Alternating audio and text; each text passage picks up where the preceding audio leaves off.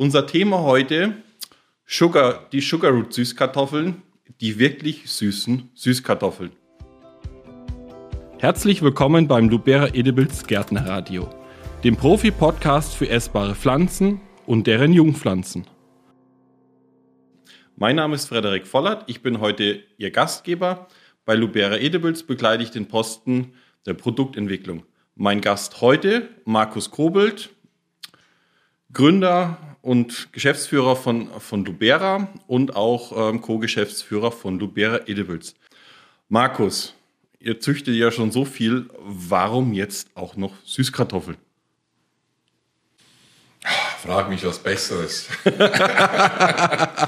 ich dann im Sommer diese Felder sehe, überall diese, diese Blätter, die, die werden ja nicht aufgebunden bei uns und die wachsen dann so, werden in Plastik gepflanzt und das ist dann wirklich eine flächige Pflanzung, übrigens eine ganz gute Gartenidee auch. Also Süßkartoffeln kann man auch richtig als Bodendecker einsetzen. Ja, ich kenne ich kenn sie aus dem Beet- und Balkonpflanzenbereich genau. schon mit als Genau, wenn man sie wachsen lässt, können die, können die wunderbare Bodendecker sein. Nebenbei hat man noch eine Ernte. Ja, warum machen wir das? Also wir haben strategisch vor paar Jahren, fünf, sechs Jahren entschieden, dass wir ins Gemüse reingehen, weil unsere Pflanzenliebe halt durch den Magen geht und neben Obst und Beeren gehören dann auch Gemüse dazu. Und im Gemüse, das ist so ein weites Feld, wir wollen ja nicht jeden Salat und Spinat äh, äh selber züchten, haben wir entschieden, äh, Wurzelfrüchte interessieren uns, nicht immer nur Züchtung, auch einfach mal anschauen, Jakon, Oka, Kartoffeln, Süßkartoffeln und andere Spezialitäten, Maschua. Und äh, das ist so ein Schwerpunkt und äh, Tomaten und andere äh, Fruchtgemüse sozusagen als äh, zweiter Schwerpunkt. Und Süß, Süßkartoffeln ist auch so ein Emerging Crop, also einer, der aufkommt, wo man richtig zuschauen kann. Also äh, in den USA gehören die, die Süßkartoffelchips eigentlich fast zu jedem Menü oder schon sehr häufig, in England auch schon häufiger als bei uns. Bei uns wird das auch zum Standard. Es wird immer auch bei uns hier äh, angebaut und von daher genau der richtige Moment, um da einzusteigen. Es gibt noch fast keine Züchtung von hier für hier, also in Mitteleuropa für Mitteleuropa. Am Ende ist es immer noch eine subtropisch-tropische Pflanze. Ja, da werden sie auch ursprünglich angebaut. Ich kenne es aus Asien, Subtropen, natürlich Südstaaten der USA. Genau. Ähm, sind die Süßkartoffeln überhaupt für unser Klima geeignet?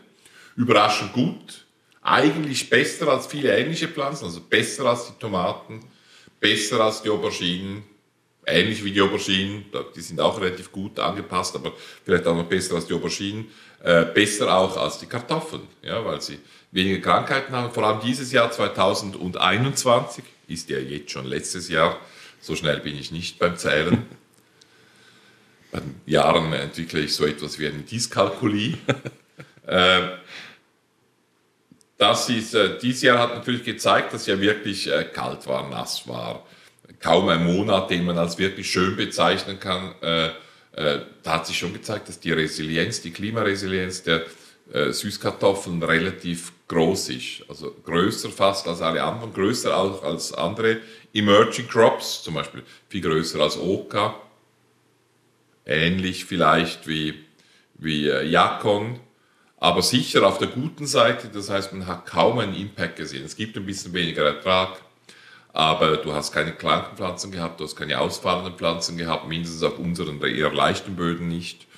Und, äh, und die Qualität war sehr gut. Das heißt, äh, ja, das funktioniert in unserem Klima halt einfach nur eine begrenzte Vegetationsperiode, irgendwo zwischen Mai und September, wo halt die Temperaturen mhm. stimmen. Und in der Zeit müssen sie dann auch reif und gut werden und das ist ein wichtiges Kriterium bei der, bei der äh, Fruchtselektion. Also wir brauchen Sorten, die relativ schnell sich entwickeln und reif werden. Ähm, in einem früheren Podcast hast du schon mal äh, hast du auch schon erwähnt, dass ihr Kartoffeln züchtet. Ähm, jetzt vom von deutschen Synonym, von der deutschen Bezeichnung hat bei Kartoffel und Süßkartoffel Ähnlichkeiten. Ähm, wo drin unterscheiden sich, äh, gibt, gibt es Unterschiede in der Süßkartoffelzüchtung und in der Kartoffelzüchtung? Ja gut, der, unsere Kartoffelzüchtung ist natürlich extrem äh, äh, auf, die, auf die Resistenz ausgelegt. Wir haben die Late Blight, die Phytophthora, als, ich sage mal, Alternaria auch noch ein bisschen so als Hauptprobleme bei der Kartoffelkultur in unserem feuchten Klima.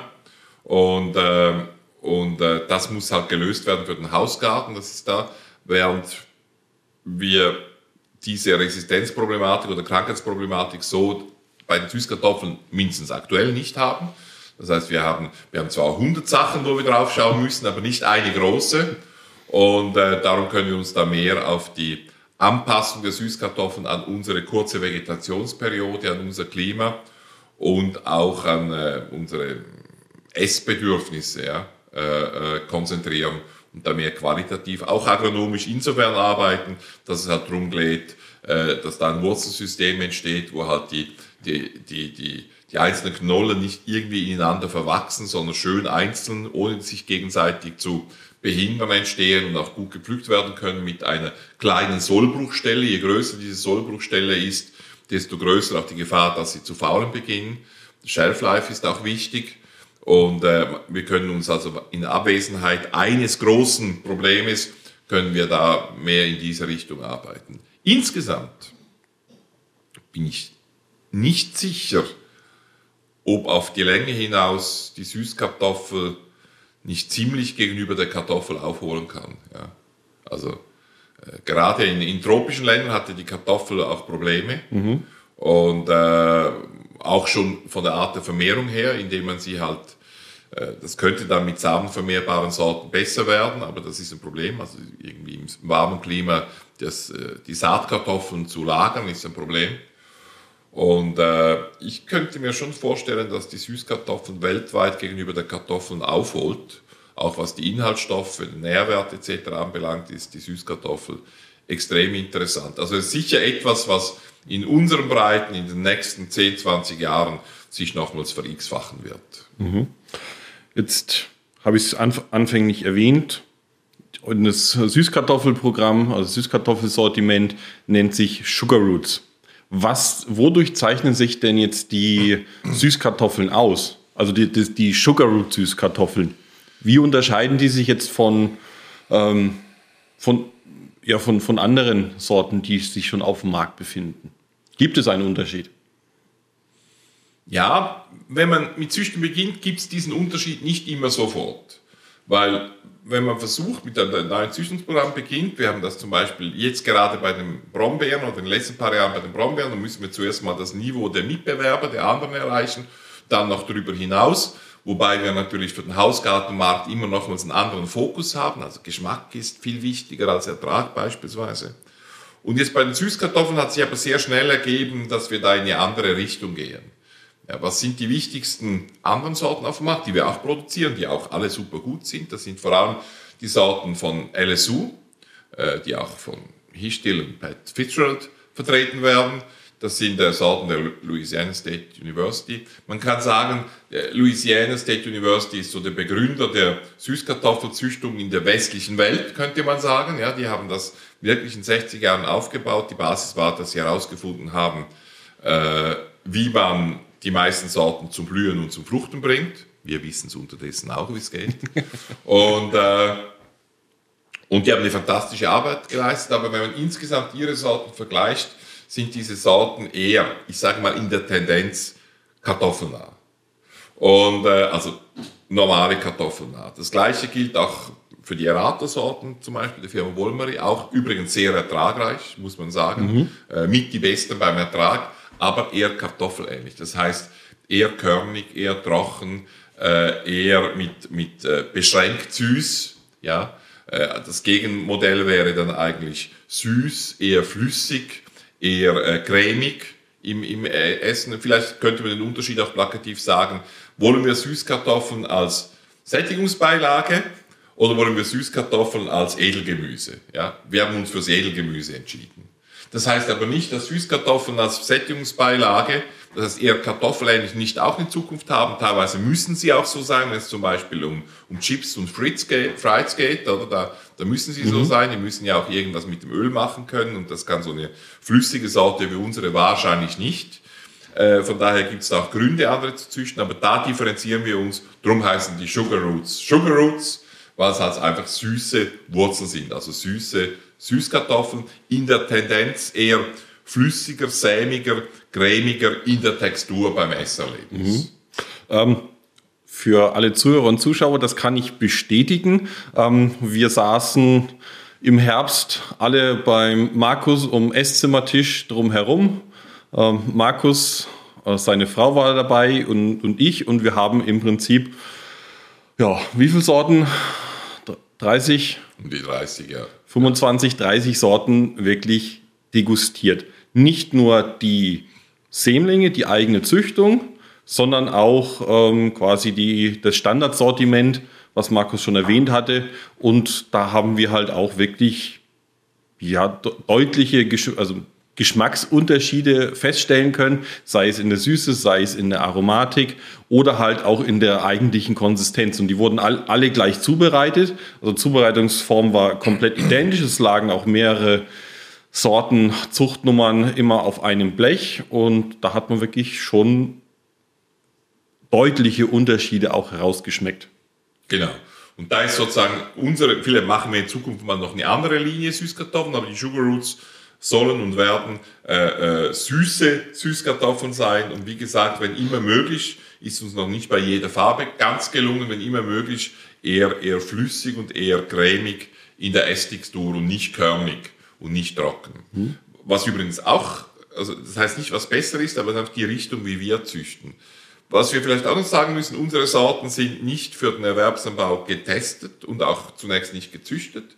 Wir haben aber natürlich das Ertragsniveau auch angeschaut. 2021 war eigentlich ein schlechtes äh, Jahr im Vergleich. Das heißt, das Klima hat sich ein bisschen beim Ertrag gezeigt, aber nicht Ausfälle.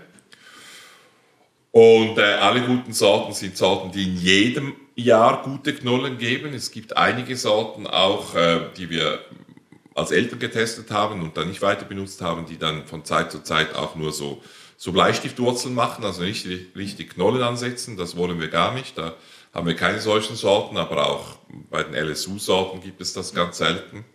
Und, äh, und, und das allgemeine Ertragsniveau dieses Jahr in einem schlechten Klimajahr war so eine, eine Sorte, die durchschnittlichen Sorten haben so zwei, drei Kilogramm mhm. pro Pflanze. Ja? Und da sind auch unsere Sorten jetzt alle drin in diesem Range. Die allerbesten Sorten, und das waren vor allem die Errata-Sorten, sind eher bei 4 Kilogramm pro Pflanze dieses Jahr. Und das sind dann Sorten, die auch extrem gut für Erwerbsanbau geeignet sind. Und auf dem Range sind wir nicht, aber wir wollen ja auch was anderes. Wir wollen uns für den Garten, also wollen Sie äh, drei Kilo ganz süße Süßkartoffeln, Sugar Roots bitte, oder wollen Sie vier Kilogramm äh, äh, Süßkartoffeln, die Süßkartoffeln sind, aber jetzt halt näher bei den Kartoffeln, das ist dann die Entscheidung. Sorten für den Erwerbsanbau haben wir noch keine selektioniert. Also wir haben momentan keine, wo wir garantieren können, dass man 4, 5 Kilogramm pro Pflanze mhm. ernten kann. Ähm, Sugar Root Sortiment kommt dieses Jahr, also früher 2022, das erste Mal ähm, auf den Markt. Ja. Ähm, sowohl bei Lubera.com als auch bei Lubera Edibles. Also Lubera.com Fertigware, Lubera Edibles Jungpflanzen. Ähm, welche Farben? Also wir haben von, von, von, von Farben gesprochen. Ähm, ja, was? Ja, wir haben eigentlich zwei Farben, äh, die, wir, die wir nicht abdecken momentan. Vielleicht kannst du mir dann auch noch ein bisschen helfen. Äh, wir haben, äh, äh oder eigentlich eine, wir haben keine reine Orangensorte. Mhm. Das haben wir nicht. Und ähm, da sind wir noch dran, da gibt es aber genügend in der äh, Pipeline. Da haben wir eine ganz rote Sorte mit einem guten Geschmack, äh, der, der angenehm ist, der süß ist, vielleicht nicht ganz so süß wie die restlichen Sorten. Äh, aber auch da wird wahrscheinlich, werden die Sorten sich über die nächsten Jahre noch entwickeln. Absolut spitze, es ist unsere weiße Sorte. Ist mir jetzt gerade, ich habe einen sprachschwachen Tag, der Name entfallen. Sugar Root White. Ah, so einfach geht das. Ja. genau, so einfach. Sugar Root White. Äh, die ist wahnsinnig süß und cremig. Und dann haben wir auch Sugarroot Maroon oder Maron, also eine Maronenartige. Da haben wir auch diesen, diesen Rüben-Maronen-Geschmack eben auch drin. Mhm. Also extrem aromatisch. Und ist äh, auch, auch sehr süß und hat ähm, jetzt kein, soll ich sagen, kein kein einfarbiges Fruchtfleisch in der Knolle. Wenn ja. man sie durchschneidet, ist sie so, ja, Grundfarbe ist so cremegelb mit einer orangen Marmorierung. Hat eigentlich noch ein ähm, wenn man sie jetzt durchschneidet, ähm, im rohen Zustand durchschneidet, hat sie noch eine sehr schöne Farboptik. Genau, also fast mehrfarbig eigentlich. Und dann haben wir noch eine gelbe Sorte, Yellow. Genau. Äh, die die ähm, Sugar Root Yellow ähm, ist, man muss es ein bisschen differenzieren. Also die Sugar Root White ist wirklich fast hellweiß. Also die ist wirklich sehr hell. Ähm, Sugar Root Yellow ist, hat so ein ja, etwas intensiveren Cremegelb. Also es ist jetzt nicht so Zitronengelb, das haben wir leider noch nicht hinbekommen. Ähm, da sind wir aber dran, da hoffe ich, dass das auch noch kommt. Und die Sugar Root Yellow ist ähm, ansonsten auch sehr, ähm, sehr süß im Vergleich zu anderen Sorten. Jetzt nicht die, kommt nicht ganz an die Süße ran von an der Sugar Root White. Hm, hm. Genau.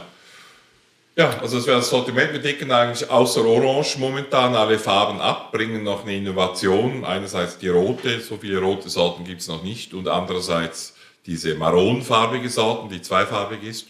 Und da wird es weitergeben. Wir haben in der Züchtung äh, ein, ein, sehr, also auffälligerweise ein großes, haben wir nicht erwartet, auch mit Eltern, wo wir es nicht erwartet haben. Wir haben eine außerordentlich äh, große Pipeline an äh, ganz roten Sorten. Das mhm. freut uns, weil weil da natürlich der Anthocyangehalt auch gesundheitstechnisch wahnsinnig interessant ist. Sekundäre Inhaltsstoffe, die gesund sind, sind immer interessant und, und äh, Orange und vor allem auch rote Süßkartoffelsorten sind da hochinteressant. Und da wir Sorten, also ich komme fast in Schwärmen, wenn ich erzähle, also wie schwarze Schokolade.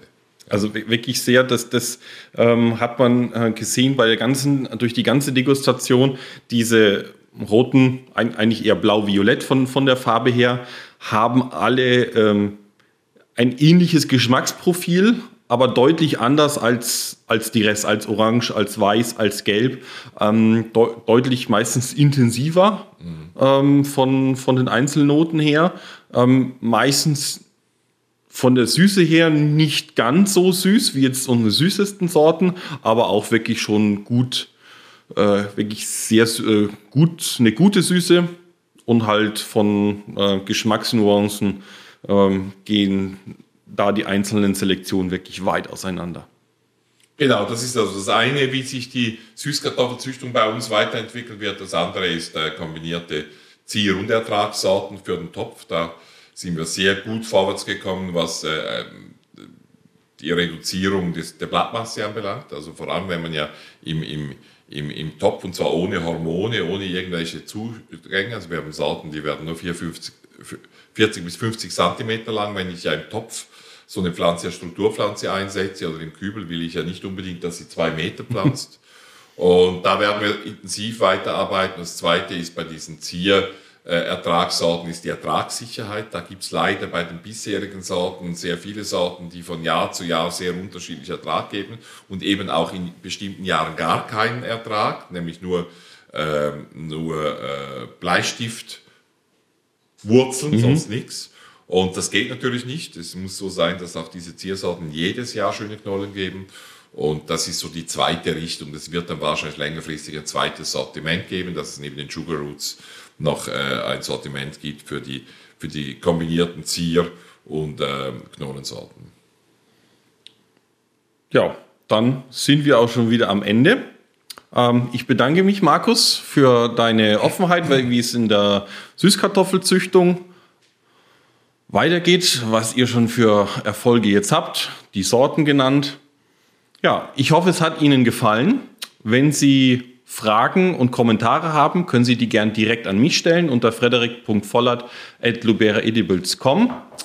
Ansonsten wünsche ich Ihnen noch ähm, weiterhin viel Spaß mit unserer Podcast-Serie und mit der nächsten Episode, bei der es um Wildobstzüchtung geht.